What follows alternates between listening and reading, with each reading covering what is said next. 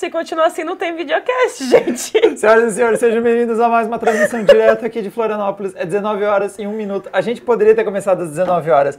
Poderia, mas a gente realmente esperou, de propósito. Não, a gente realmente se diverte com vocês furiosos com um minuto de atraso, ou como diz o Gustavo Reis aqui, 1 minuto e 30 segundos atrasado. Que ousadia. É que a gente começa às 19 horas, fuso de Florianópolis. A gente está um minuto atrás do horário de Brasília. O fuso de adrenaline. Aqui tem um É o minuto fuso, de atraso. exatamente. né? A gente tá de olho lá no chat, por isso que eu sei que o Mr. Doom 11 mandou dois pila pra dizer chato aqui! Chegou dois minutos atrasado. Você Não é pior que a gente. Também estamos cuidando lá, hashtag AdrenaLive, onde no momento não tem nada, exceto umas fotos horrorosas da live de ontem ainda, tipo, olha, Foi uma live computador construído numa tábua de madeira lá que a gente mostrou. Ontem, você vê que a live de ontem desandou É um bom quando a- sistema de dissipação de quando calor. A última foto que você tem de ontem é essa. A live de ontem terminou nesse nível. Foi dessa coisa aí. Nossa, o computador tá meio que na vertical. Whatever. E também Não estamos de olho na Twitch. Na verdade, quem tá de olho na Twitch é a Saori com a minha conta. Eu mesma. Eu sei que tem gente lá porque ela escreveu testando e alguém começou um, dois, três, som, som. Várias pessoas falando de pontualidade, o que nós temos, porém não. Nós temos um minuto de pontualidade errado só. Ah, gente, tá um minutinho, né? Que isso. Não, É de obrigado. propósito. Galera, esse então é o nosso programa semanal, que a gente... Uhul, dinheiro! Onde cai dinheiro do teto quando o O editor de vídeo GD20 decide. se inscreveu no Twitch Prime. A inscrição completou 13 meses. Ah, sim, temos isso. Nossa, 13 meses! É bastante tempo. Nossa senhora, já tudo Dá um já... ano e um mês. É, sua matemática é sólida. Galera, então esse é o nosso programa semanal que a gente comenta aí as principais notícias que rolaram na parte de tecnologia, de games, comentamos também análises e outras coisas que rolam. E eu já vou dar um grande resumo da semana. Ô, quanta bomba de hardware, né? Teve, teve, teve bastante coisa de hardware, games tá um pouquinho mais parado, tá um pouquinho mais no Tamo de boa nos games, mas olha as treta que deu em hardware É. essa semana. Teve, teve algumas coisas interessantes, vamos lá. Vamos começar com a primeira delas, é que Vários vazamentos da Intel. Vários. Então, nós tivemos. a- surgiram por aí, começou a aparecer alguns benchmarks, começaram a aparecer outros vazamentos de especificações sobre os potenciais ah, futuros notebooks da décima geração Intel. Então, o pessoal sempre pergunta pra gente quando é que vem os processadores de décima geração Intel? E normalmente vocês estão falando dos processadores de computador de Oh, mesa. Primeiro vem os de, de notebook. A Intel tem essa política de novas tecnologias, eles estreiam primeiro nos notebooks, até porque eles costumam tirar muitos benefícios da parte aí das novas litografias, né? Sim. Esquenta menos, consome menos, então tudo coisa que soa como música. performance, etc. É, coisas que são como música para notebooks. E o, o mais impressionante são os resultados que nós tivemos aí com o modelo topo de linha, que seria o Core 9 eh, 10980 HK. Podia ser HQ, né? Ia ser muito divertido. Não, e tem o HQ. Existe o HQ. Então, Ah, eu adoro. até para ajudar um pouquinho o pessoal a se encontrar na, na, nos produtos. É, o line-up é um pouquinho diferente quando é nos notebooks. Então, a gente tem os modelos U, são os de baixa tensão. Então, são aqueles para ultrafinos. É, A AMD também copiou esse nome, então, quando é Ryzen com final U, também é para notebook ultrafino. Porque eu lembrei disso porque esse Asus aqui tem um 2500U. Então, ele também, e a AMD vai na mesma nomen- nomenclatura. Trura. mesma nomenclatura. Só avisando que a gente sextou muito, an muito gente- antes hoje, Ô, então vai gente- ser uma desgraça. A gente devia ter filmado a vibe que tava antes de começar a live, parecia um Não, velório não era- nesse estúdio. Não era nem de começar a live, já faz tipo uma hora e meia que a gente tá morto. O And- o André Luiz já escreveu aqui, nomenclatura aqui. Tá, mas vamos lá. U é baixa tensão. Aí você falou que você queria o HQ. Existe os HQ.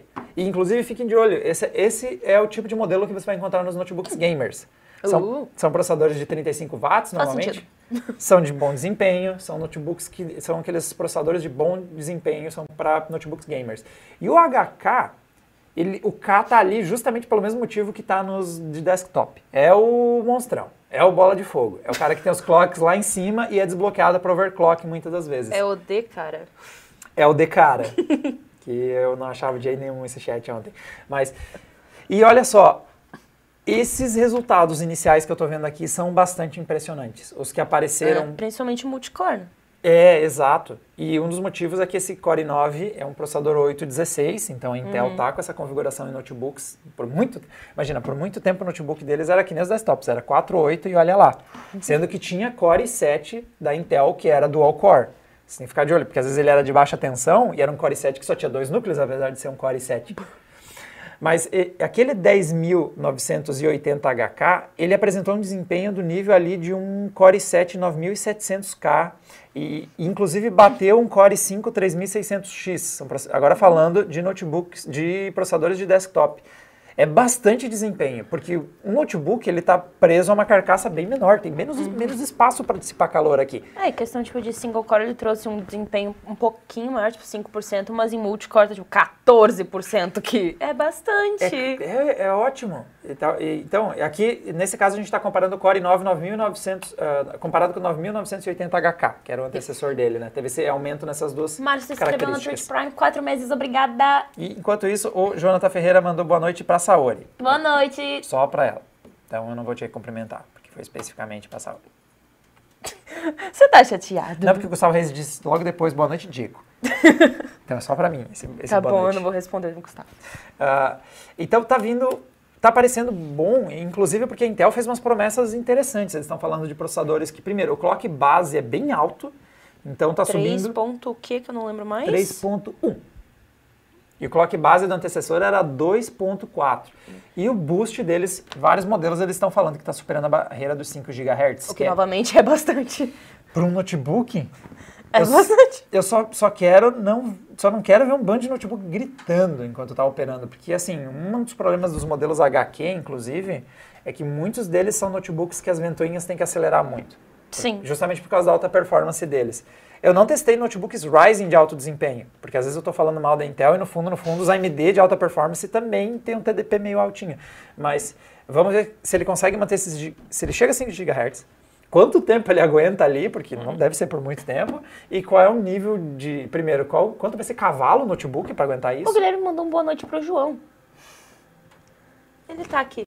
Hum, em espírito. Como espírito. Em espírito. É. Voltou. Braço pra você também. Seus específico aí. Então temos uma série de notebooks com desempenho bem interessante e que eu estou bem curioso para ver o que, que eles vão conseguir entregar. Os HK, gente, para ser sincero, eu não lembro de nenhum no Brasil.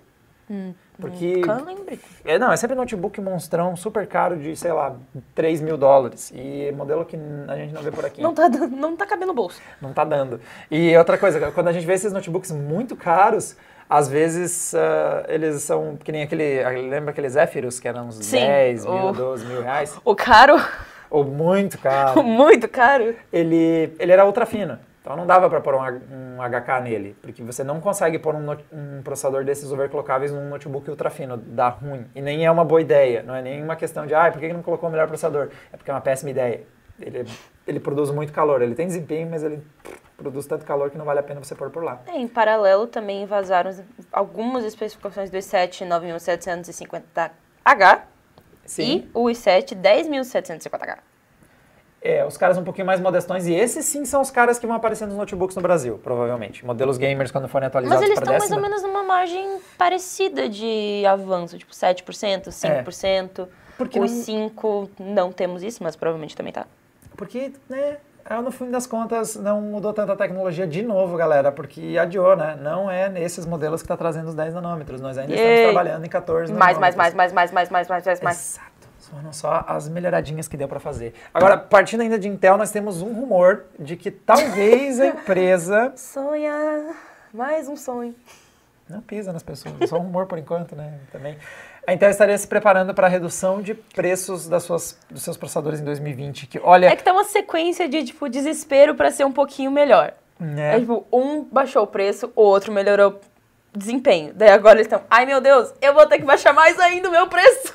É, nós temos uma situação que a, a, Intel chegou a se mexer de certa forma quando aumentou a contagem de núcleos, né? Então, por exemplo, nós tínhamos o Core i5, que era quad-core, virou hexa-core. Nós temos o Core i7, que virou também um hexa-core. E tem, o, claro, o Core i9, que está trazendo 8 núcleos, 16 threads e tal. Mas quem acompanhou, principalmente o fim do ano passado, a gente publicou muita notícia de uma lavada do lado em favor da AMD. Sim. Uma surra das grandes. Então a Intel tá com uma pressão, só que ao mesmo tempo baixar preço é a última coisa que eles querem fazer. É, até porque senão eles vão ficar com a cara de a opção barata da AMD.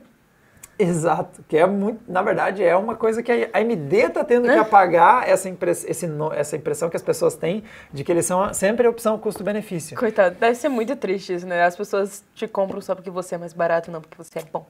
Exato. Isso, é, isso não é bom. Não estou você... dizendo que nenhum dos dois é ruim, ok? É, é que quando você quer fazer receita, quando você quer ter margem de lucro. Abaixar o preço não é uma boa ideia. É, e, quando, e ser famoso por ser o custo-benefício não é bom quando você quer fazer uma grana legal. Né? né? Quando você quer tirar um dinheirinho legal, uma margem de lucro boa.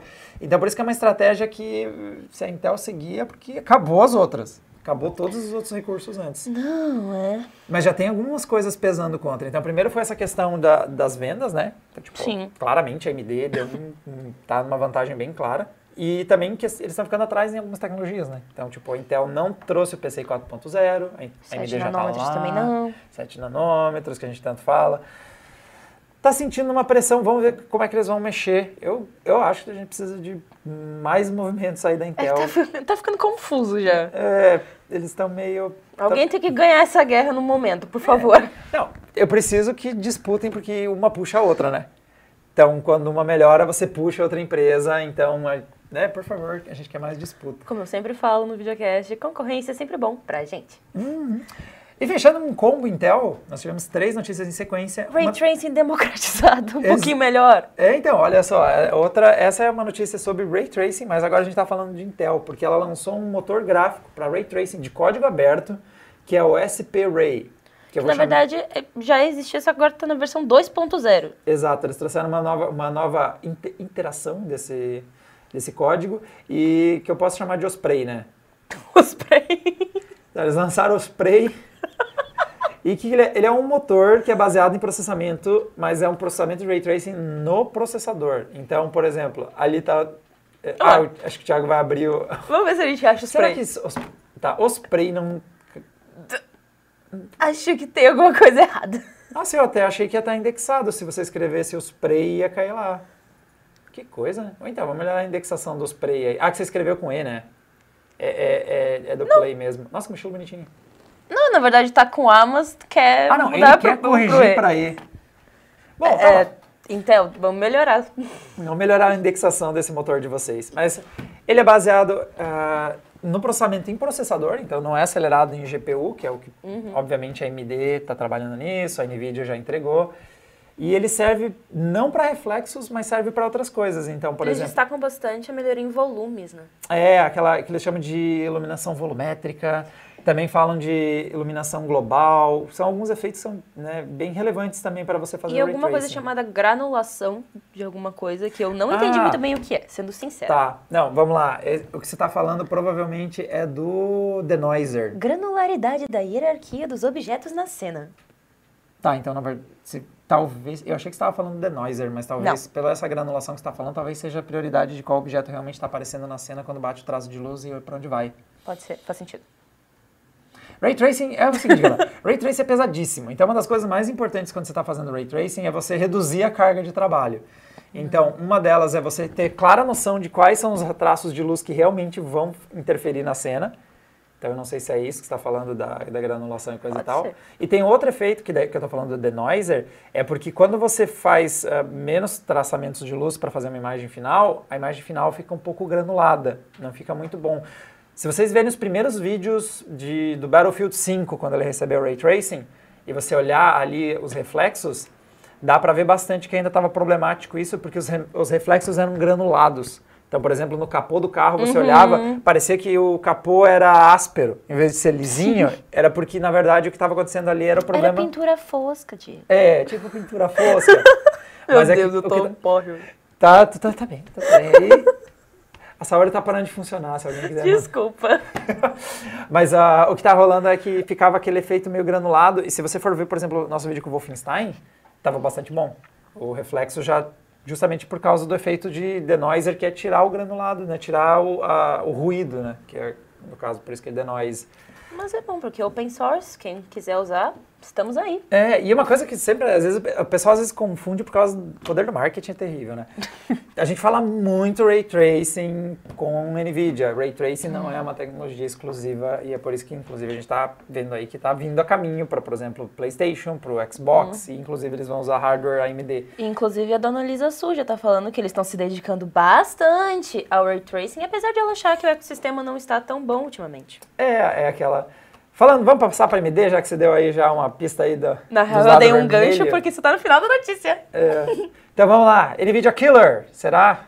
Então, Dona Lisa Su confirmou. E que... número estranho com Fs em toda parte, sim, meu nome é Saori Real, não é Tatiane. Por que você já nem é Tatiane? Não sei. Você tem cara de Tatiane? Não, eu não tenho cara de Tatiane. Bom, vamos lá. A Lisa Su uh, já tinha falado uh, na semana passada que a navezona estava a caminho. A a de grande, grande nave. A grande nave. E a gente chegou a publicar um vídeo aqui no Adrenaline fazendo umas conjecturas aí de como é que poderia ser esse chip novo. Só que essa semana nós tivemos uma, uma nova repercussão em cima desse possível produto, porque a dona Su bateu na mesa e disse 2020. A dona Su? A dona Su, aí com toda essa agressividade que ela tem, esse jeitinho senhorinha bem de boa aí, com certeza parece alguém que briga pesado Dai, no braço. Ela virou e disse que, então, 2020, nós vamos ter ainda esse é. ano esse chip nave high-end. A gente não sabe muita coisa sobre isso ainda, que provavelmente vai vir com RDNA 2.0, mas a única coisa que está meio confirmada é que vai existir. É, e isso que é oficial. Ela falou para os acionistas, inicialmente para os acionistas. E falou num vídeo, na live tá gravada, é, vai acontecer. Tá, tá. Gravou, vai ter que acontecer. Tá gravado, tá aí, então é, vai rolar. A gente só não sabe até que nível eles vão conseguir fazer um, esse chip, até que nível de performance ele vai alcançar. Então eles, ele internamente parece que recebeu o nome Navi 23 e Uh, hoje, o que nós temos de uh, placas AMD briga ali até a altura onde está a 2060 Super, 2070 Olha, às vezes a 5700 XT, quando está inspirada, quase alcança lá a 2070 Super, mas é algo no nível da 2060 Super de performance. Então, é. tem 2070 Super, 2080 Super e 2080 Ti de segmento para cima, que a AMD não tem concorrente. A gente não sabe onde vai aterrizar essa placa topo de linha. O pessoal gosta de sonhar um pouquinho com preços mais baixos? Tanto na Twitch quanto no YouTube as pessoas estão dizendo a nave mãe. A nave mãe, tá bom. A nave mãe é um ótimo nome para um chip nave de grande Seria porte. muito bom. Eu, eu gostava de dizer navezona, mas vocês ganharam. E eu não sei até que nível vai lá, mas eu não seria muito otimista com preços, tá? Ah, eu, eu também não. Porque o que acontece? Você vai lá, você faz um produto high-end, você vai para fazer margem. Você quer margem de lucro boa. Então talvez ele chegue ali para cutucar um pouquinho a Nvidia, mas também não muito, porque, gente, é uma empresa, faz dinheiro, né? A questão é mostrar poder, não a questão sou o melhor e mais ah, barato. Ah, isso é bem relevante também. E não subestimem, tem muita empresa que lança esses produtos topo de linha por preços absurdos para vender quase nada, mas é aquela do tipo, eu tenho. Ah, eu tenho o monstro. É nós isso. Temos a tecnologia. Nós temos a tecnologia. Tem, tem muitas vezes os produtos hero, que a gente chama, que é uma questão de posicionamento de marca, para tipo, mostrar Uh, eu sou capaz de fazer esse tipo de tecnologia, falem de mim. Então, um exemplo é esse cel o celular da Samsung, que chegou né, semana passada no Brasil, foi começou ah, a ser vendido, o Fold. E que já acabou. Que segundo, eu não sei quantas unidades são também, né? Mas é, eles disseram que acabou. Ah, mas não devem ser muitas. Cinco unidades foram vendidas, sei lá. A gente sempre cai nessa, tá? E não é só a Samsung que faz, várias empresas fazem isso. Eles dizem, ó, vendeu tudo, quantos foram? É. Ah, era tudo que tinha. E a gente nunca sabe se esse tudo é muita coisa. Pode ser um. É. Vendemos todos. Mas isso faz aparecer Olha, por 13 mil reais não deve ser muito... Isso faz aparecer a marca porque é do tipo... Uh, você tem um produto inovador, entendeu? Então, às vezes, você não, ah, não... A Samsung não vai ficar rica com o Fold, mas ela, ela mostra que tem um produto que dobra. É, tipo, as pessoas vão dizer, ui, eu tenho um Fold. Exato. E do mesmo, da mesma forma, hoje a gente vira para a AMD e a AMD não consegue fazer placa de vídeo topo de linha para brigar com a Nvidia, que é uma coisa ruim para a marca como um todo. Então, às vezes, vão lançar um produto só para dizer, olha, a gente tem um produto que briga lá não seria otimista sobre o preço, galera. Não vai ficar barato, não vai popularizar as placas topo de linha, porque isso nunca vai acontecer, porque ninguém quer. As fabricantes, no caso, nenhuma delas querem. Agora, uma parte interessante da entrevista é que a Lisa Su destacou que a o 2020 é o ano dos notebooks, né? Uhum. Pelo menos a visão dela. E sim, é onde a AMD precisa correr bastante atrás, porque é onde a Intel tem ainda uma boa parte do mercado. Não, e até as últimas pesquisas de mercado tipo, ah, disseram que 2019 foi o ano dos PCs, ok, mas 2020 não vai ser tanto. É, apesar que a gente publicou essa semana no Adrena que depois de muito tempo deu uma melhoradinha, né? Não, foi, a, foi a melhor melhora em oito anos, mas Nossa. 2020 não vai ser tão bom. Pelos gráficos vai dar uma decaída a partir de agora. É, mas os notebooks, sim, são uma parte em que está tá todo mundo investindo e acreditando que é um lugar para tirar boas margens e para é. você ter crescimento. Dizem que as telas dobráveis também vão ser meio que um esquenta do que vai estar por vir, Será? mas falta um pouquinho. Né? Daqui mais uns dois, três anos a gente vai começar a ver um mercado diferente. Mas e, e para isso a AMD tem uns, alguns lançamentos. Então, o caso, por exemplo, foi dos processadores da série 4000 que eles anunciaram durante a, ali, a CES. Então, às vezes, os primeiros notebooks que vierem equipados com isso vai aquecer a disputa. Com isso, a gente. Vamos para um combo aí da, do lançamento da semana, né? Que foi a é? 5600 XT. E que, meu Deus, que plaquinha que deu o que falar. Bom, bom, ela tem, deu o que falar lá fora, deu o que falar aqui dentro da Adrena também. Então, os nossos testes estão saindo aos poucos. Semana, ah, ontem a gente lançou a análise completa dela, porque a gente, apesar de ter acesso à placa antes do lançamento, a gente não recebeu drivers da AMD para fazer os testes antes do lançamento. A gente só pôde produzir nossos conteúdos a partir do momento que caiu o embargo. Então, quando todo mundo, já, os gringos e todo mundo lá já tinha seus testes uh, ao longo da semana sendo rodado prontos, a gente... Já vieram o pessoal dizer que tu estava sentado em cima esse tempo todo? Eu tava, uma, a gente estava com ela já fazia pelo menos uma semana. tecnicamente ele estava, não, não, não, tecnicamente não, porque eu não uso as placas de vídeo para equilibrar a cadeira. Mas, sim, ela estava por aqui. Assim que caiu o embargo, a gente começou a produzir os conteúdos, a gente tem alguns testes. E que lançamento curioso! Primeiro porque, em parte, se a gente tivesse recebido os drivers antes, a gente ia ter que igual refazer todos os testes pouco antes do lançamento, porque uhum. a AMD reposicionou esse produto. O que aconteceu foi que durante a durante esse, essa janela entre a AMD falar que vai lançar a placa, apresentar a performance, preço e tal, a Nvidia foi lá e puxou o preço da 2060 para baixo. É. Então, a 5600 XT ia custar 279. Eles pegaram a placa de 350 dólares, que é 2060, estava lá em Nárnia, e trouxe para 300 dólares. E como a gente falou, como era lançamento, não era uma boa ideia abaixar o preço nesse exato momento. Então, o que eles fizeram? Mais performance. Então, isso, isso é uma coisa muito curiosa, porque não é a primeira vez que a NVIDIA chega lá e joga água no chope, né, da, da AMD no meio do lançamento. A outra vez que aconteceu foi quando estava quase chegando a 5700, 5700 XT, ela foi lá e lançou a 2060 Super, baixou o preço da 2060. Ela tinha feito, tinha feito umas coisas ali para encher o saco da AMD no lançamento. E aí o que, que a AMD fez? Mexeu no preço das placas. Então a 5700, pouco antes de ser lançada, teve que ter ah, ser recalibrado o preço. É, e engraçado que a gente tinha também conteúdos prontos aqui na Adrena naquela época, a gente tinha recebido ela antes do embargo e tal. Foi uma correria. Não, até que mais ou menos, porque pelo menos dessa vez a gente não precisa rerodar os testes. O problema é que o texto e os vídeos gravados estavam desatualizados, porque os preços eram outros. E daí a nossa análise muda. Se o preço, tipo, um produto.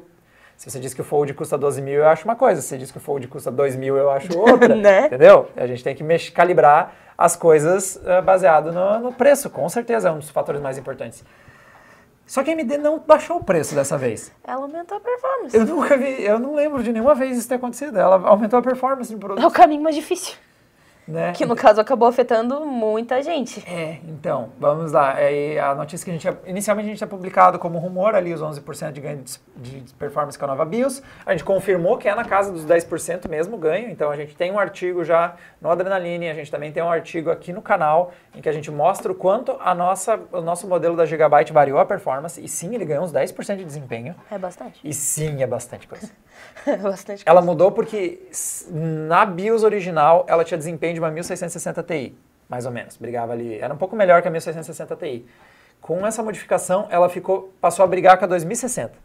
Engraçado que o Thiago está colocando esses gráficos na tela, tem grande chance de eles estarem errados também. Porque se isso foi as artes da AMD no lançamento, isso está tudo desatualizado. Vários desses níveis de performance não são mais esses. E isso criou umas confusões e tanto. Uh, o Fábio Pereira me corrigiu que o Fold custa 13 mil. Sim. Desculpa por ter errado o preço. Por mil. Ele não é absurdamente caro, é ainda mais absurdamente caro, desculpa. Ou H Sousag, não sei pronunciar, desculpa, disse que 10% é quase nada. Não, é bastante coisa. 10% é que nem eu comentei. É, ela troca, ela brigava com a 1660 Ti, ela passou a brigar com a 2060. Às vezes passar 2060. 10% é uma diferença relevante. Então, Uh, é normalmente um degrau. Né? Quando você está olhando um line-up de placas de vídeo, muitas das vezes 10% é a próxima placa em desempenho e Sim. você vai subindo. Então ela subiu um degrau, basicamente. 5%. Ela virou outra placa, digamos assim. É, 5% já passa a ser dentro da margem de erro, já passa a ser meio que aquela diferença. Ah, é aquela 580 que tem um pouquinho mais de resfriamento que essa 580, daí vai girar na casa dos 5% a diferença. 10% já é relevante. 10% já começa a ser um, uma mudança para um produto que fez, recebeu esse upgrade via software, é uma mudança relevante. Só que criam uns problemas novos, né? O primeiro que, assim, a AMD pegou, girou a mesa, assim, bagunçou tudo de E eles mundo. mesmos disseram que foi uma decisão de última hora Sim. fazer essa mudança. Então as pessoas que já estavam fazendo a placa, já tinham a placa ali, tava ali pros 12 GBps. Não, vai ser 14. Vai ser, é, Se as, vira aí, filho. As mudanças foram em dois frontes principais, né?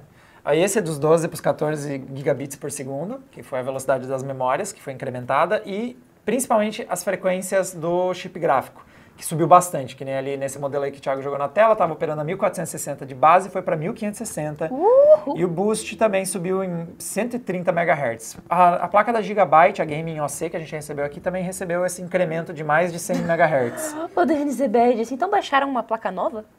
É, até foi a Mais ou menos. Foi por isso que eu, eu, o pessoal deve ter reparado que eu fiz uma thumbnail meio ridícula pro vídeo da, do Upgrade Bills, porque eu tava numa vibe de tirar onda com aquele meme do baixar a placa melhor. Então, por isso que eu fiz até meio ruim para relembrar esses belos anos 90, que a gente ainda se iludia com umas ideias do tipo baixar mais RAM pro seu PC. E sim, foi isso que aconteceu. Só que não foi uma coisa totalmente. Inclusive, o meu vídeo, quando saiu, ele ficou defasado no dia seguinte, o vídeo sobre o aumento de BIOS. Porque uma das coisas que eu levantei como possibilidade desse upgrade é que, primeiro, a AMD tinha puxado bem para baixo a 5600. Ela tinha, esse chip tinha capacidade de rodar em frequências mais altas. Sim. Ela não quis lançar assim, porque ia bater num produto que ela já tinha no mercado, que é 5700, que é a placa que eles lançaram no mercado para brigar com a 260. Então, se ele subisse demais a 5.600, ia bater na 5.700 deles mesmos. E foi o que aconteceu. Ou seja, um produto que custa 50, 60, 70 dólares mais barato, está batendo no produto deles mais caro. Não era o que eles queriam inicialmente. O que ia acontecer? Só que eh, não era o que eles queriam, mas é o que tem para hoje. Dá a impressão que foi isso que rolou.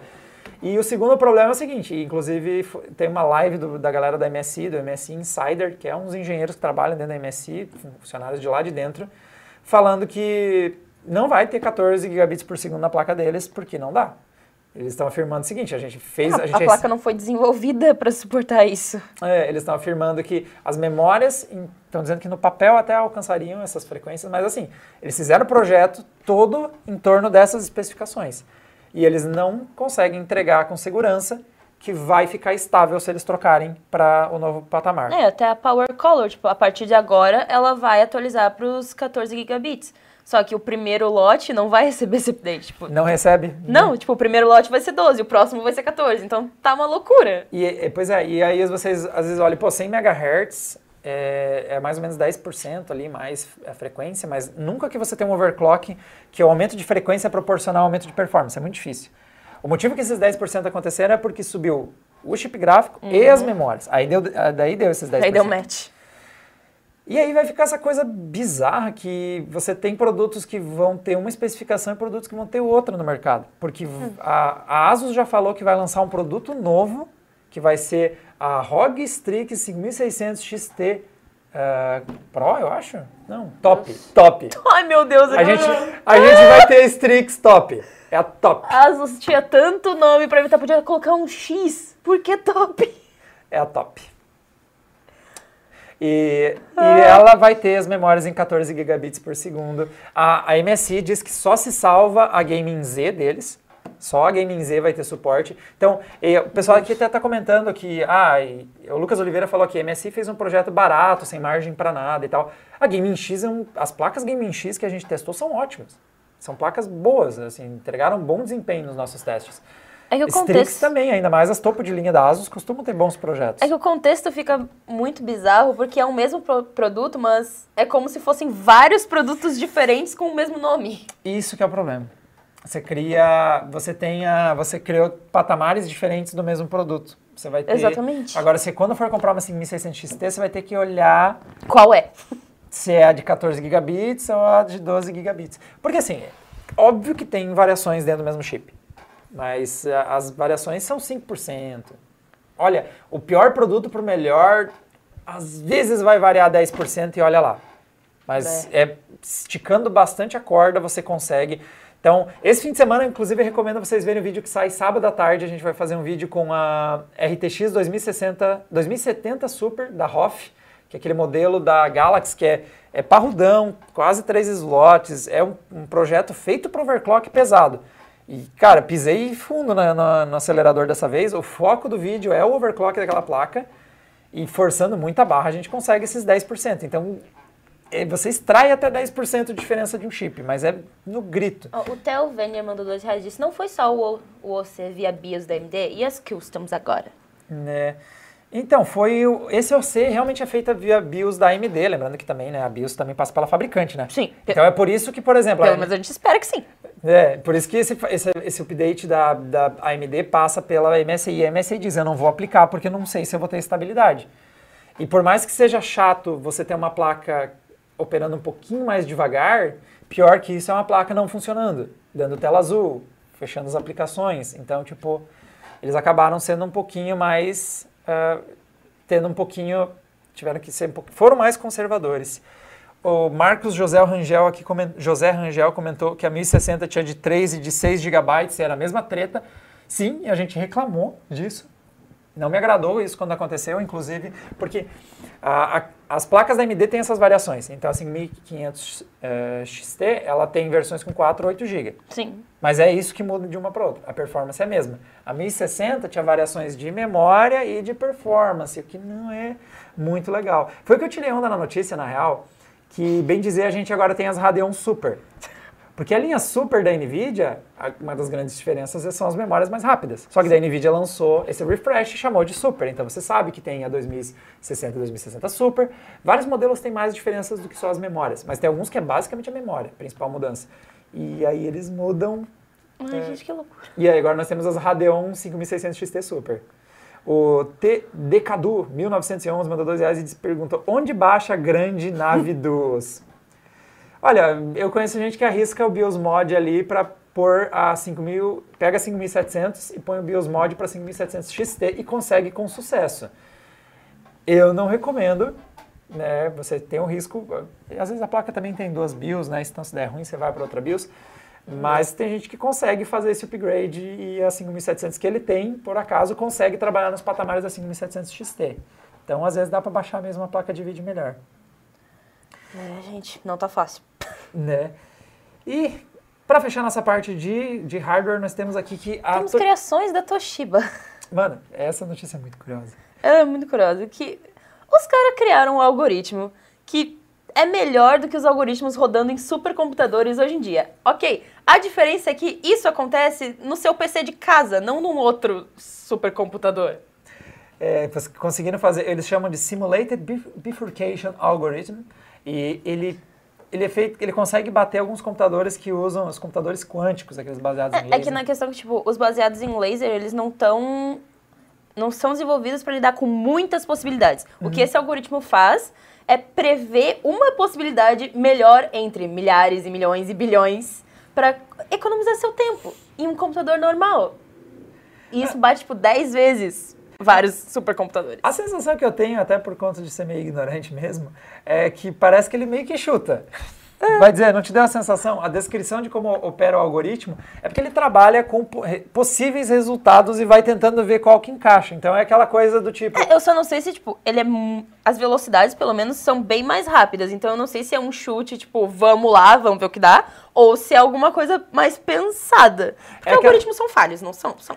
É, ainda mais quando você trabalha com coisa no nível quântico aqui, coisa, né, computadores São quânticos, esse tipo de coisa. Mas o curioso desse algoritmo é que ele, ele começa a tentar prever resultados possíveis e encaixa para ver se dá certo. Então, é. é um algoritmo bastante curioso e, no fim das contas, se ele está conseguindo entregar resultados com menos hardware, ele acaba se provando eficiente hum. na prática.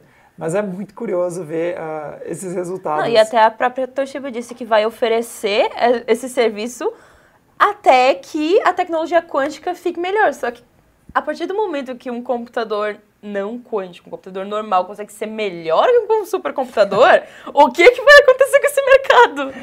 É, bom, pelo menos a gente vai conseguir resultados com gastando menos em hardware. O Thiago Ferreira já disse aqui, o Thiago Ferreira e o Cristiano Cunha disseram coach, coach quântico. Ai, que todo mundo que da parte da física deve ficar furioso com os usos do quântico. Que Não nós é? estamos vendo acontecerem por aqui. Né? É que essa tecnologia ainda, é- ainda tá muito por cima, assim. Até agora eu ainda não entendi muito bem pra que, que que serve. quântico? Física É, quântica? como faz, etc. Não, tipo, dentro des- dos computadores, Ah, sabe? tá, desse algoritmo aqui. É, tipo, eu, É, eu- eu escrevi sobre e eu ainda não entendi direito como funciona. Então você provavelmente escreveu certo sobre física quântica, se você não entendeu. Né, o, o piloto gamer perguntou aqui por quanto que vai vir a 5600 XT, que é uma pergunta relevante. 279 dólares? Ela chega por 279 dólares, que é o mesmo preço da 1660 Ti Dá no exterior. 1.070 Exterior. sem taxas por aí. É. Se vier para o Brasil, ela tem que chegar abaixo dos 2.000, que é o preço da 5700 XT. Sim. Ela vai sentar em algum lugar na janela entre 1.500 e 2.000, só que eu não garanto nada por causa de preço de lançamento. As primeiras placas que vêm para o Brasil costumam vir com um custo muito alto ainda da importação, para ser os primeiros produtos a chegar aqui, vem de avião, então é um Ó, o. Gator chutou 1.700. Não é tão ruim. Né? Possível. Ah, tá. E ele, logo depois que eu, fiz, que eu respondi a pergunta dele, ele fludou. Ele não estava fludando quando eu comecei a ler a pergunta dele, e é por isso que eu vou calá-lo agora. E daí flodou. Escreve só É uma pra você vez. aprender a não flodar. Junto com o Battle Dog Gamer aqui, que eu também vou mandar embora, porque ficou escrevendo várias vezes a mesma O dia coisa. tá dando uma de João agora, é o momento banimento.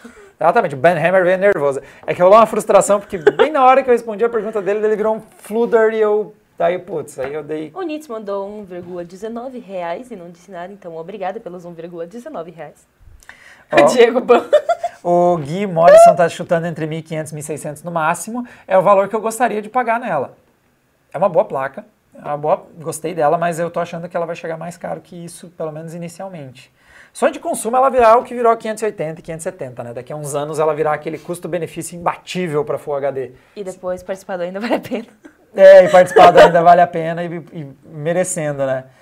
E tem gente aqui que tirou onda que o que acontece se você põe esse algoritmo super bom num supercomputador, aí ele processa a realidade e consegue. Eu dei uma ginástica confusa agora.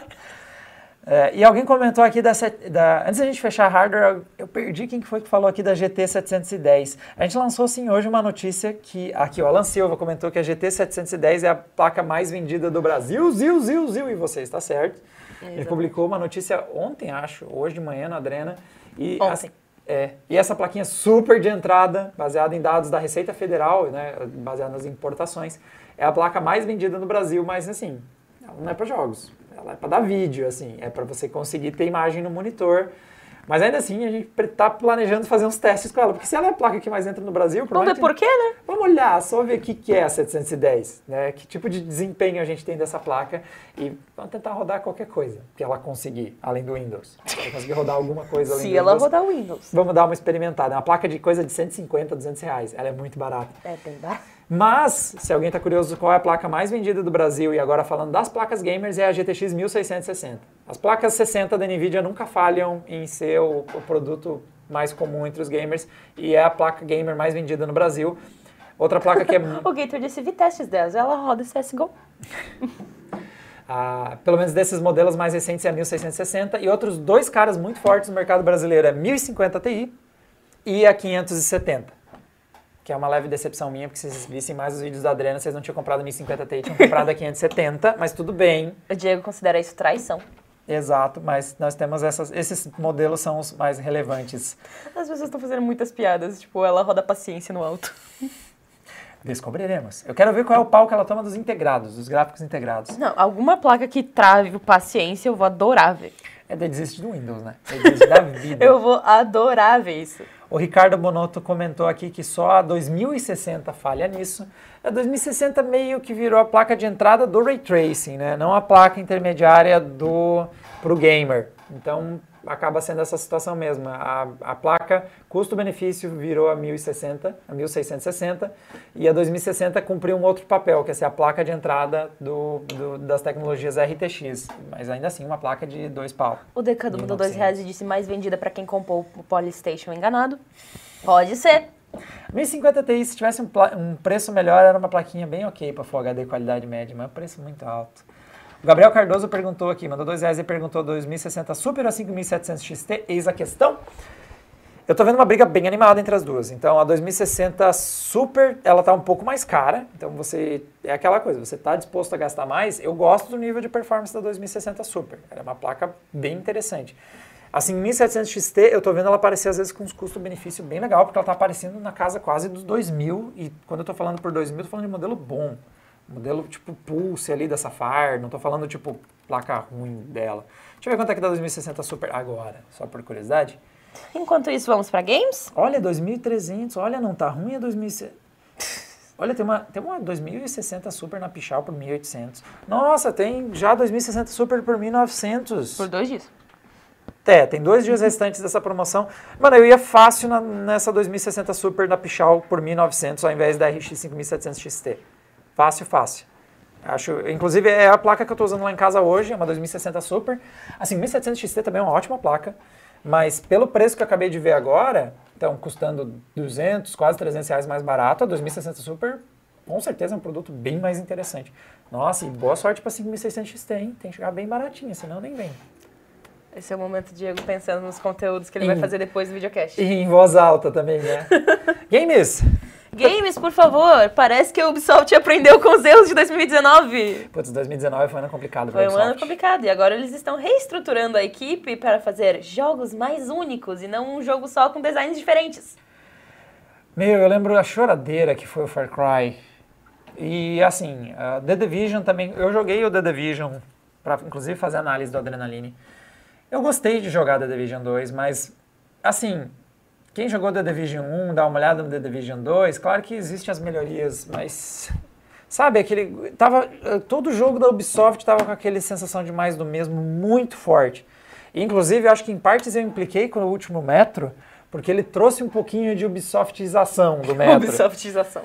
Ah, que eu não aguento mais. Então, a Ubisoft cansou de fazer RPG de mundo aberto, resumindo.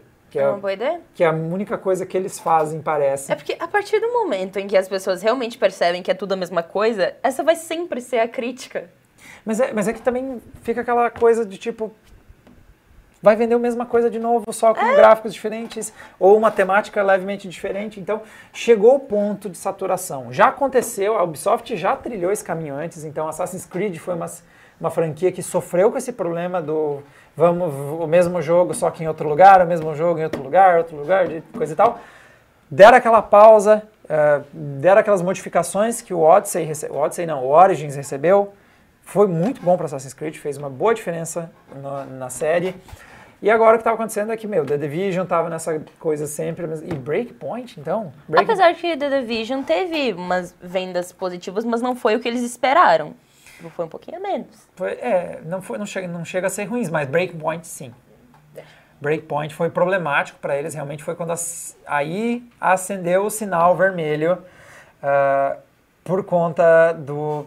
De, de, quando, que obviamente quando começou a vender mal, acendeu o sinal vermelho. Mas é que o Breakpoint também juntou, Breaking Point juntou algumas outras coisinhas, né? Como, ah, outro Ghost Recon, ah, de novo parecido, e a Ubisoft foi até onde conseguiu em microtransações.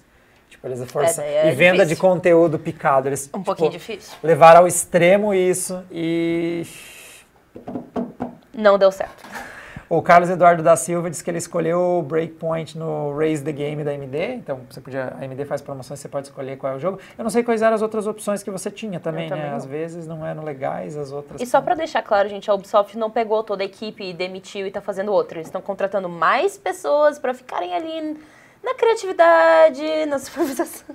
É, nós temos games que nem o Watch Dogs Legion, que foi, que foi adiado, tá aí meio, por enquanto, na surdina aí de que, que eles estão armando. A mas... gente não sabe direito o que vai acontecer ainda, mas é uma aposta, né? É, o, o Shred Zoma disse que o The Division 2 é um bom jogo, mas mal administrado e com variedade quase nula. Então, cara, o The Division, para mim, rolou muito forte. É o seguinte, eu fechei o jogo, Aí ele vai, new game, versão mais difícil lá e tal, mas aí eu tinha outras coisas para jogar na minha vida do que a mesma coisa de novo, mais difícil. E aí chegou um, um novo conteúdo pro The Division. No final de semana ele estava disponível para todo mundo e tal. Fui jogar esse conteúdo, cara, cinco minutos de jogo, eu disse, cara, não preciso jogar isso de novo, eu já joguei isso. Sabe? Aquela sensação, eu já não tenho, não tô... É, é triste quando você enjoa do é. jogo, assim, você não consegue seguir em frente.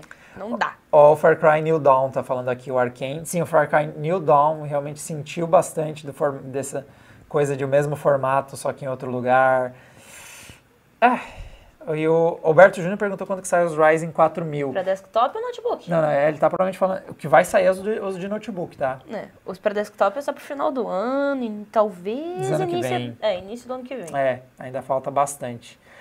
E o Joel Thiago Gonçalves disse que a GTX 960 não ainda vale a pena. Esse é outro mito, muita gente comprou essa placa. né? Então nós temos essa sequência de a Ubisoft sentiu que está precisando segurar um pouco as franquias Vamos e inovar. trabalhar um pouco mais em inovação. E olha só, da Ubisoft saiu alguns dos, dos jogos que eu mais gosto. Então, por exemplo, eu- o Rayman é um jogo que eu adoro demais. O Rayman é uma franquia que eu jogo desde pequeno. Ela recebe- foi recebendo melhorias. É um side-scroller, side-scrolling também, você não espera que ele vire outra coisa. Mas eh, muito bem feito, muito bem executado. Ah, ah, aquele jogo do... Aquele jogo francês da Primeira Guerra também é muito bom. Mas aí a gente já está falando da parte dos Tá, indies da. Ubisoft, né? Então... Valiant Hearts. Nossa, Valiant Hearts é Obrigada. Tão bom, Valiant Hearts. O Mas pessoal é- tá lembrando de Prince of Persia. Tô vendo bastante gente aqui falando do Prince of Persia, querendo ver ele de volta. Esse eu vi o meu pai jogar. Qual deles? Aquele que era side-scrolling? Provavelmente. Aquele que o cara pulava com um delay horroroso? Sim. É esse mesmo. Meu, como eu tentei jogar aquilo e ia mal, né? Ai, ai. O Júlio César mandou 5 reais e disse: Bom de trabalhar no governo é que eu posso usar um Xeon Gold 5220 para ver o videocast. Quantos núcleos tem esse modelo que você está usando? Use o aí? hardware da sua empresa pra fazer as coisas. É o que eu faço também. Ai, meu. Que monstrão é esse que Ah. você está usando? E o Alberto Júnior mandou 5 reais para perguntar se o Ryzen 4000 vai trazer muita diferença ali da em relação à geração 3000 de desktops. Notebook, não. Não, é basicamente é a mesma microarquitetura. Ah, tem esse lance da AMD, tá? É, eles, eles usam É a um- numeração para frente, mas é, É um modelo nome pra- diferente pra mesma coisa pra notebook e daí pra desktop vai mudar depois. É, aí o que acontece, por exemplo, quando você fala no processador 3000 do notebook, ele tem as tecnologias dos Ryzen 2000 de desktop, e assim vai. Então tem essa confusão. Deixa eu ver, o Xeon, achei aqui o ARC. O Xeon Gold 5220 é um processador com um total de 18 núcleos, 36 threads. Meu Deus, moço. Me sinto honrado. Você pode abrir quantas vezes.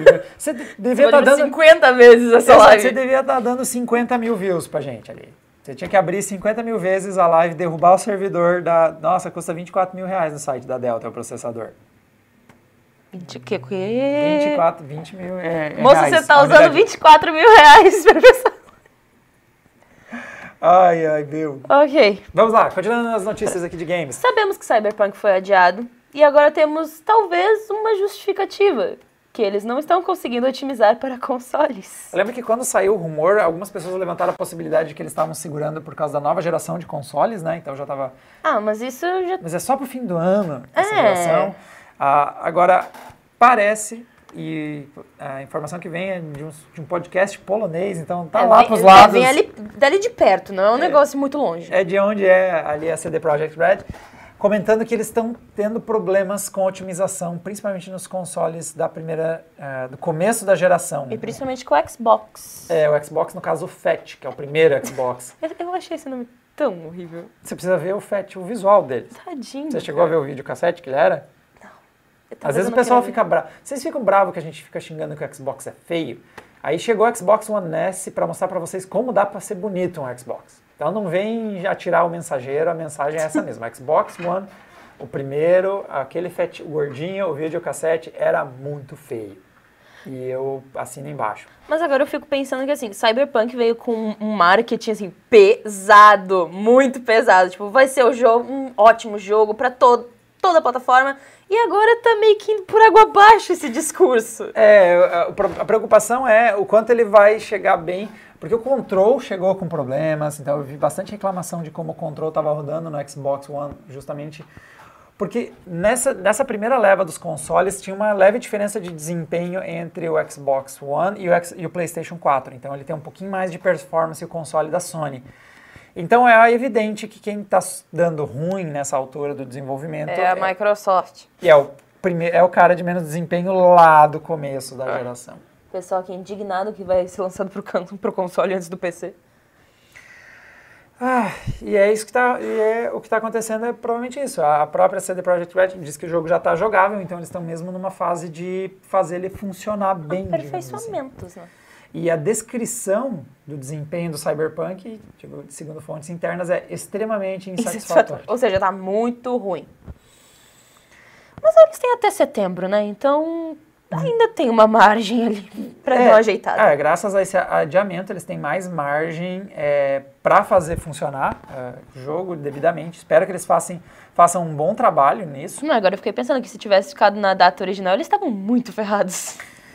É, ou pelo menos ia acontecer realmente como trechos do Control. Acho que quem fez um vídeo muito bom sobre isso foi o Digital Foundry, mostrando trechos assim, próximo ao insuportável. Realmente Próximo numa. Não, insuportável, isso é uma boa margem. Não, tava. Não, assim, tava difícil. Tava, você vê os trechos que dá muita, muito problema de performance mesmo. Então, a, por conta disso, ele, ele vai ser lançado em 17 de setembro e aparentemente a geração está envelhecendo mal. Está chegando àquela altura que. Tá Pessoal, tá... lembrando, isso se não adiarem novamente, a gente espera que não, né? Ou sim, se é para chegar bem o jogo, eu não vejo problema em adiar.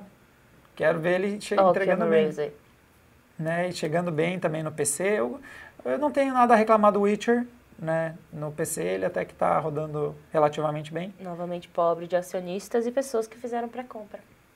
É, pessoal da pré-compra, só que né, deve estar tá chateado. E vamos para nossa última notícia de. Agora notícia boa. Quem nunca jogou Half-Life, já jogou e quer jogar de novo. Quem cometeu essa audácia? tá, de, tá quase tudo de graça na Steam por dois meses exceto o, o muito específico Half-Life Death, Deathmatch Source, que não é assim a sua prioridade também, de qualquer e forma. E o Lost Coast, do Half-Life 2 também. Lost Coast não tá também? Uhum. Achei que era só um que não tava. Não, são dois. Tá, beleza, mas que seja. Half-Life, a série está toda disponível, é, vai, é temporária, então vai ser... Dois por, meses. É, vai ser por esses dois meses. Inclusive, não fica na sua biblioteca se você pegar, depois de dois meses ele some. E você pode dar um confere no Half-Life 1, que é bem tenebrosa essa imagem, Thiago. É, Half-Life 1, que é, foi muito marcante. Half-Life 2 também marcou a indústria de forma muito pesada. Eu recomendaria, se você quer ir ver Half-Life, quer conhecer a franquia, o Half-Life 2 dá para ir no, no, né, original, mas Half-Life 1, cara, hum, esse envelheceu mal essa altura, ele tá mal, mal. Eu recomendo fortemente o Black Mesa.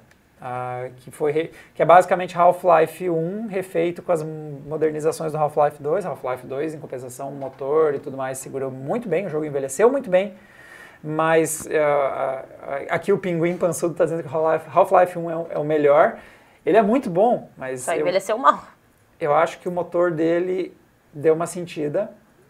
O, o Oliver 1301 diz a que é o Half-Life, tá tirando Se eu não me engano, tinha uma série do Nick at Night, que era o Half. Tá bom, Half-Life, pode ser, o Diego Half-Life. É, é hábito, né? Eu não sei como é que vocês costumavam viver. Eu vi muita gente chamar de Half-Life, e daí eu falo assim, mas tá, é o Half-Life 1 e o Half-Life 2. Depende do seu sotaque. E, a, e o objetivo dele é, obviamente... É, é justificativa marketing pro próximo jogo. Exato. Alex. Alex. O quem... Ah, tanto faz. Não, agora eu ouvi Alex. o nome dela dito várias vezes ao longo do jogo. Aí essa eu tenho que pegar a vida. O Thiago Reis Tô disse triste. aqui que é o meia-vida mesmo. Não, Mas é engraçado, porque esse próximo jogo é dedicado a VR, né? Então... Então, ele de qualquer forma tá bem limitado ao seu é. público é. de qualquer forma. E... É mais pro pessoal que, tipo, nossa, vou jogar. Nossa, gostei muito. Então vou, sei lá, comprar um óculos VR para jogar o próximo. Ó, temos algumas pessoas discordando de mim dizendo que gostam muito do Half-Life. Opiniões diversificadas é bom. Algumas pessoas dizendo que o CS 1.6 é muito bom e é o que usa o motor do Half-Life 1, então ele também é muito bom. É, é, que depois você viu, é que eu gosto muito do motor do, do Half-Life 2, muito mesmo. Left 4 Dead, Portal, mano, é é um, é um motor gráfico que eu gosto muito mesmo. Então deve ser por isso também que eu tô aqui choroso, porque eu acho ruim do 1. E porque refizeram um no motor do 2 e tá lá toda a história, e os mapas, o treco todo. Então vai, vai no Black Mesa, vai no Black Mesa. Mas é isso, gente. Aproveitem os dois meses de graça para jogar bastante Half-Life. Né? E um abraço pro Piloto Gamer que apareceu de novo, que eu achei que eu já tinha mandado ele embora, mas agora ele está aí é que foram ocultada. 300 segundos, se eu não me engano. Não, agora eu ocultei. Um abraço para ele. Diego ficou pistola. Né? O, o Vinícius Machado tá falando que tem um pela Source do 2. Não, é exatamente isso que eu tô falando, que é o projeto Black Mesa. Que aí você consegue. Já o. Não tá pronto ainda. Ainda não? Ok, então a gente vai dar uma enrolada Não, aqui. não, não, não, mas ele, ele, eu já joguei bons trechos dele, deixei lá esperando quando finalizar. Ah, ainda não terminaram ele todo. Quando eu joguei, ele estava pronto até a parte que o, que o Freeman ia pro outro mundo. Aí ele terminava. É, mais ou menos aí. Ele tá parado ali ainda. Você tá de sacanagem que não terminaram o Black Mesa ainda. Ok. Terminou sim, tá dizendo o Eduardo Porto. Mano, se não terminaram, não vão terminar nunca, porque eu joguei há um milhão de anos atrás isso. Jesus. Ah, e um detalhe, pra quem tá preocupado aí se quer ficar dentro do lore e coisa e tal, o Alex se passa entre o 1 e o 2. Então você não precisa jogar o 2. No caso, é, é, é antes dos acontecimentos do 2, então você não precisa tecnicamente jogar o 2 para saber Exato. as coisas. Diego dando spoilers. Que spoiler é... Ai, mano, então no começo a parte que o Morgan Freeman vai pro outro mundo. Morgan Freeman. Gordon Freeman. As pessoas... É o Morgan. É o Morgan Freeman. Aquela parte que o Morgan Freeman, com aquelas várias pintinhas dele, aparece. Gente, e... spoiler na vida acontece, você esquece daqui a um tempo. Perdoa. E aí, tá- ainda tá em acesso antecipado? Ai, mas será que não foi mais pra frente? Ai, mano, como assim? Tá, sei lá, em alguma altura ele tá esse momento e, e, sei lá, joga Diego aí. tendo reações ao vivo, gente. É a última notícia e vamos pro bate-papo. Yay!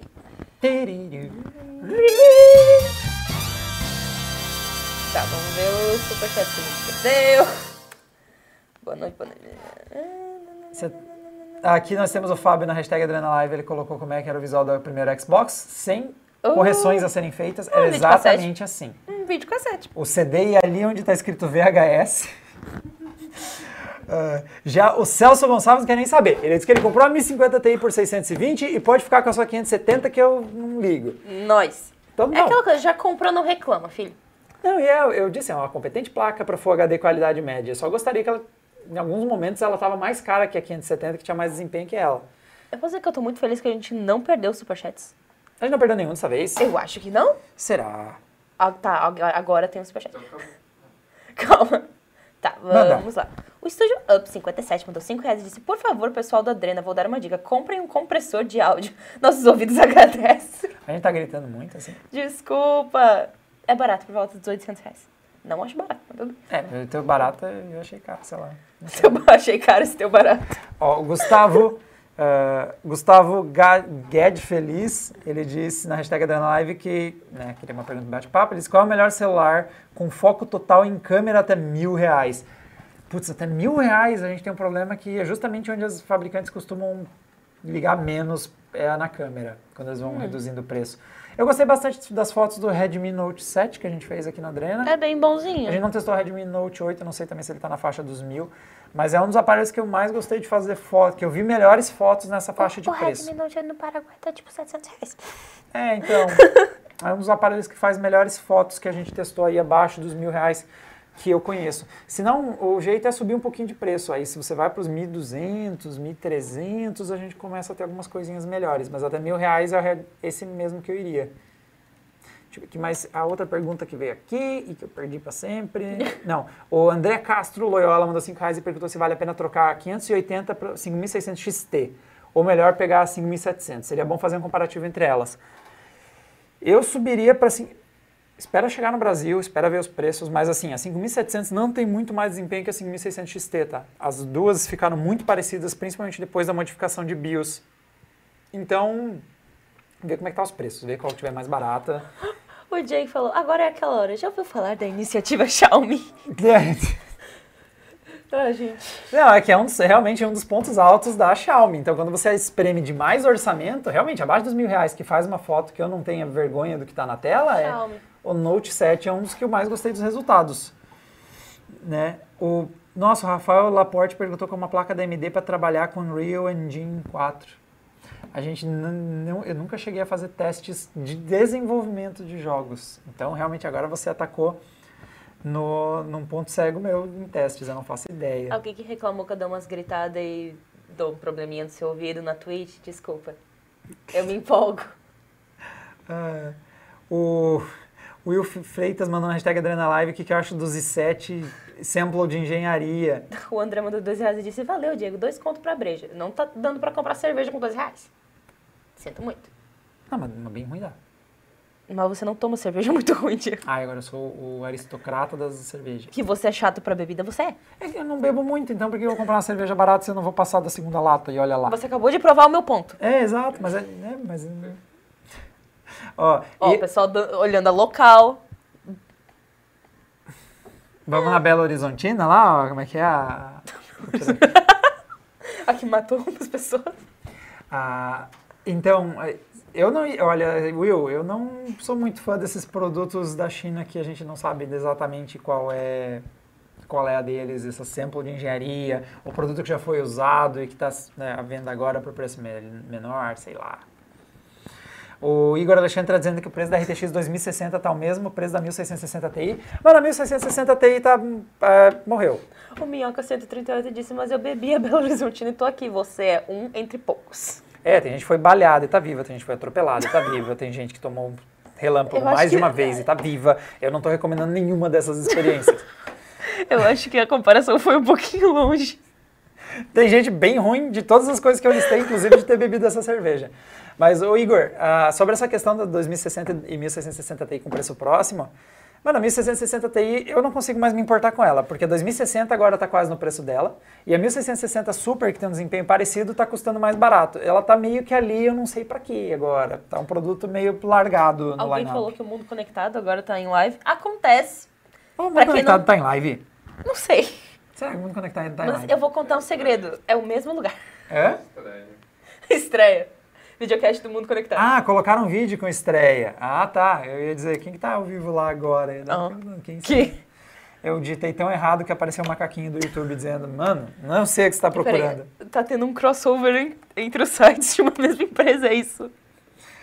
É, não, não, a gente não tá com nenhuma live. Fake Ah, news. Ou sim? Não, isso aí já foi. É, já foi. Ah, não, esse aqui acabou de ir ao ar. É, não tá Ah, em tá, live. O Mundo calma. Conectado acabou de lançar um vídeo, gente. Seus zoados. Ó, o Humberto Ive mandou 5 reais e disse que ele fez o update do Core i5 3450 para um 3800X e tenha sofrido bastante com o Windows dando erro de disco. Isso é comum nos Ryzen? Hum, erro de disco. Uma coisa que eu estou recomendando, não sei qual é o chipset que você está usando de placa-mãe, mas às vezes é, eu recomendo dar uma boa olhada. Você pegou um 3800X, é um bem recente. Se você não deve fazer um, um update da BIOS da sua placa-mãe, que eu já vi resolver alguns problemas desse, não exatamente que nem o seu, mas alguns problemas que a gente não sabe explicar direito do que está acontecendo. Agora, erro de disco no SSD é novidade para mim, tá? O Carlos Henrique mandou 5 reais e disse: Qual o seu palpite sobre as naves topo de linha que a AMD irá lançar? Pode ser algo no nível RTX 2080 Ti ou superior a isso? Eu não sei se eles vão conseguir ah, bater a 2080 Ti. A gente chegou a falar um pouco mais dessa especulação ao longo da, da semana passada, naquele vídeo da 5950 XT. Dá uma procurada no canal que eu cheguei a mostrar alguns, algumas coisas de performance, comparativos de especificações, mas eu já destaquei o quanto é difícil fazer uma nave tão grande a nível de brigar com uma 2080 Ti. Já seria, seria legal ver algo no nível de uma 2080, 2080 Super. Não sei se a AMD vai conseguir chegar, só se nós tivermos uma evolução tão forte da RDNA e da, da melhoria da fabricação dos 7 nanômetros da AMD, pra gente conseguir ver algo forte assim. Ó, eu acho que sobre o SSD, o Eric disse na Twitch que pra mim dava isso quando troquei o processador, era problema de memória. Hum, pode ser. Mano, eu já tive uns erros tão bizarros. O Minhoca também disse que às vezes o Win pode estar bugado. A Windows, né? Talvez reinstalar. Não sei se você fez a instalação limpa, que é definitivamente o que eu recomendaria. Se você não fez a instalação limpa, faça ela. É que eu já vi tanta coisa esquisita. Tinha uma vez que estava dando problema e foi desencaixar e encaixar o processador de novo. Veja esse vídeo, o Lock Gamer chegou a postar sobre isso. A gente também teve esse problema. Mano, tava com problema das memórias e era o processador conectar e desconectar. Então, se você não está conseguindo resolver seus problemas, você já até fez uma instalação limpa do Windows, a última coisa que eu ia sugerir para você é, não sei se você montou seu PC e tal, desmontar e remontar, às vezes resolve problemas, de verdade. Temos conexão um pouquinho mal encaixada aqui ou ali, e às vezes resolve. O pessoal nunca desiste da piada do desinstala o Keylight.